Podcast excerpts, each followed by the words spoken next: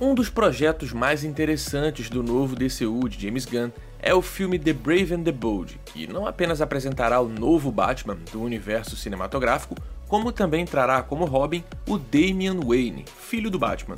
Pois é, como essa sinopse já deixa claro e como confirmado pelo próprio Gunn, o novo Batman do DCU será fortemente inspirado nos quadrinhos de Grant Morrison do Cavaleiro das Trevas. Muita gente pode não estar ciente do que acontece nessa longa fase do autor escocês, então hoje separamos nesse vídeo os 10 principais pontos. Mas antes da gente começar, não se esqueça de deixar o seu like aí no vídeo, se inscrever no canal se não for inscrito e clicar no sininho para receber todas as nossas notificações, porque tem vídeo novo aqui nesse canal todo dia. Peço também que você nos siga nas nossas redes, tanto os meus perfis quanto os do Vício estão aparecendo aí na tela. Dito isso, sem mais delongas, bora pro vídeo.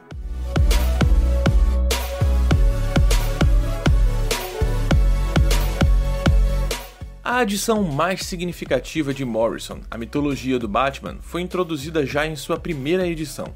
Batman 655 termina com a estreia surpresa de Damian Wayne, o filho que Batman não sabia que tinha. A gênese de Damian remonta a Batman, Filho do Demônio, de 1987, que traz Bruce Wayne reivindicando brevemente seu lugar como herdeiro de Ra's al Ghul e concebendo um filho com Talia. Vendo o profundo impacto psicológico que a paternidade tem sobre seu amado, Talia finge ter sofrido um aborto espontâneo e tem seu casamento anulado. Mas, secretamente, o filho do Batman ainda vivia, uma ponta solta que foi finalmente resolvida quase 20 anos depois. Criado com a Liga dos Assassinos, Damian é enviado para ficar com o pai, e Batman precisa aprender a lidar com um filho que não respeita ordens e que é uma verdadeira máquina de matar.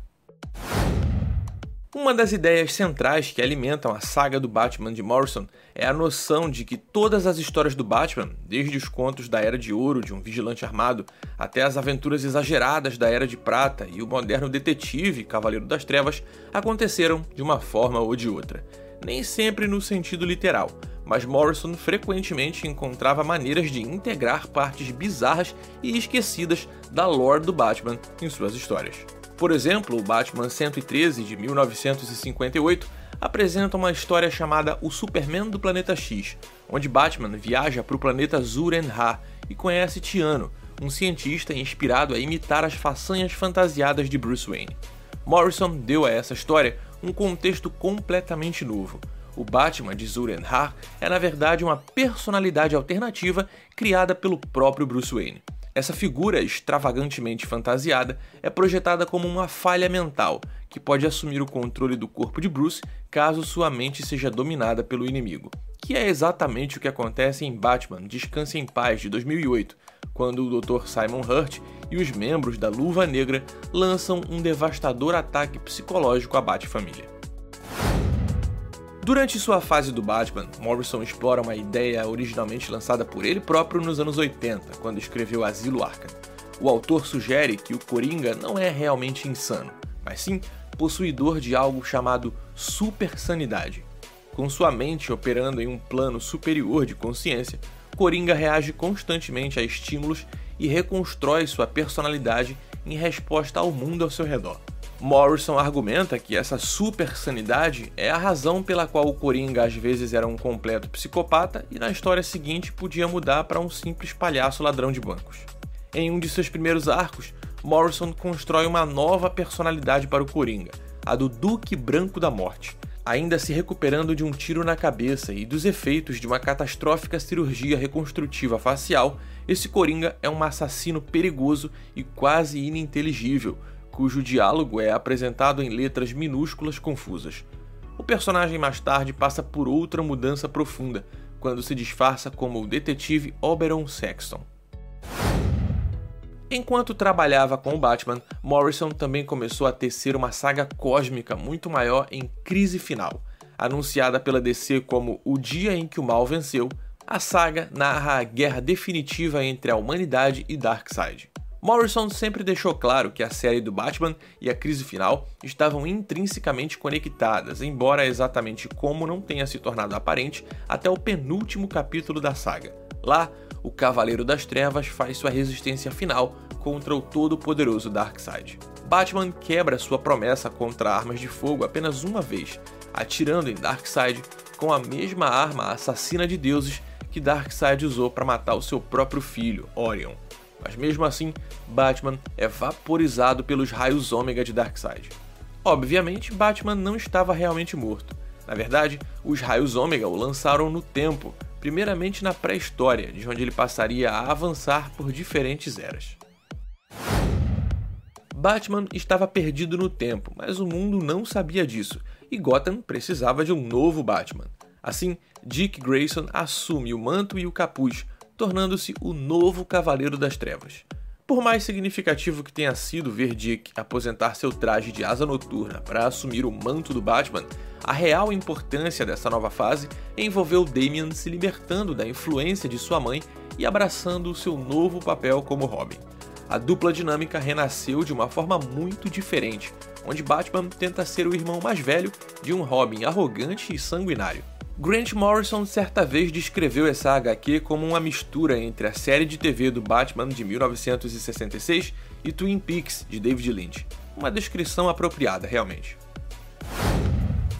É difícil apresentar novos personagens nos quadrinhos, porque os leitores não são muito receptivos à ideia. Particularmente com os quadrinhos do Batman, muitos fãs querem apenas ver a lista usual de vilões, como Coringa, Charada, Pinguim e assim por diante. Mas embora Morrison tenha trabalhado com vários vilões importantes durante sua fase, ele também criou alguns novos, e um dos mais memoráveis foi o Professor Porco. Porco estreou como o vilão do arco de abertura de Batman e Robin. Ele era um psicopata que raptava pessoas e fazia experimentos nelas, desfigurando seus rostos e transformando-as em bonecas. Professor Porco acabou se tornando um vilão recorrente da galeria do Batman, e até mesmo foi adaptado para outras mídias, como a série Gotham e o game Batman Arkham Knight. Enquanto seu ex-pupilo Dick e seu filho Damian estavam ocupados trabalhando como os novos Batman e Robin, Bruce Wayne estava preso em uma louca jornada no tempo. A minissérie Batman: O Retorno de Bruce Wayne narrou sua jornada pela Gotham de várias épocas diferentes, até eventualmente ir parar no limite do tempo e do espaço. O que os leitores aprenderam no final foi que Darkseid transformou Batman em uma bomba relógio como sua vingança final. Cada novo salto no tempo carregava ainda mais o seu corpo com energia ômega. Quando Batman retornasse ao século XXI, o acúmulo resultante o faria explodir, dizimando todo o universo. Mas, é claro, Darkseid subestimou a engenhosidade e a força de vontade do Batman.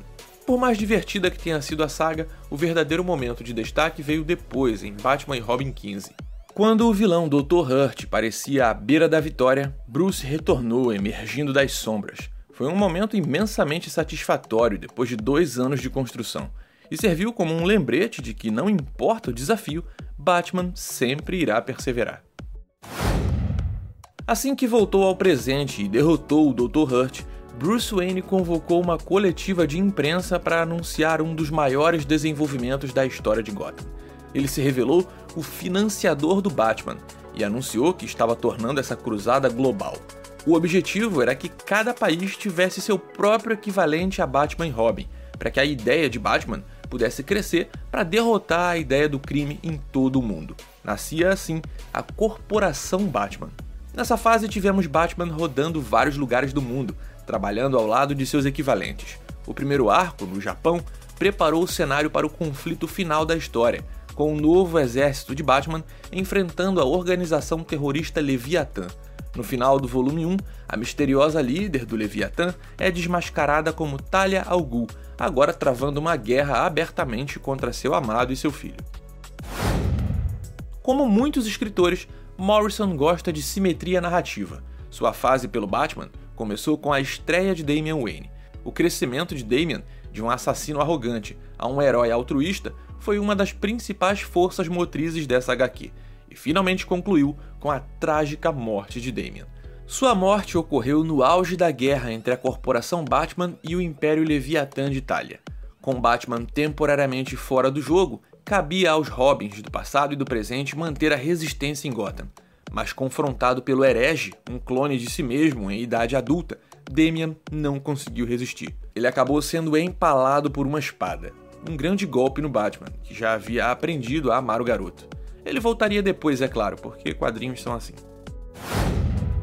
Um detalhe interessante sobre a fase do Batman de Grant Morrison é que ele chegou a brincar com um vislumbre do futuro, apresentando um Damian Wayne mais velho atuando como Batman em uma época em que o diabo literalmente havia se apropriado de Gotham. Quando Damian entra em confronto com o Anticristo, descobrimos que ele assumiu o papel de Batman após a morte de seu pai. Também descobrimos que Damian fez um pacto com o diabo, oferecendo sua própria alma pela preservação de Gotham. Aliás, nesse flash forward, Morrison aproveita para plantar algumas sementes. Ele semeou futuros vilões como o Professor Porco e o terceiro fantasma do Batman. Ele fez referência ao status quo da corporação Batman três anos antes de se tornar realidade e a edição ofereceu um vislumbre do que aconteceria se o Batman falhasse em sua missão de resgatar seu filho. Mais tarde, a DC trouxe um retorno a esse universo com a HQ Damian, Filho do Batman, de Andy Kubert. Bom, galera, é isso. Esse é o vídeo de hoje. Espero que vocês tenham gostado. Se você gostou, deixa o seu like aí, porque essa é a forma da gente saber que você realmente gostou. Não se esqueça também de se inscrever no canal caso você não seja inscrito e também acessar o nosso site, ovicio.com.br. Vejo vocês numa próxima. Valeu!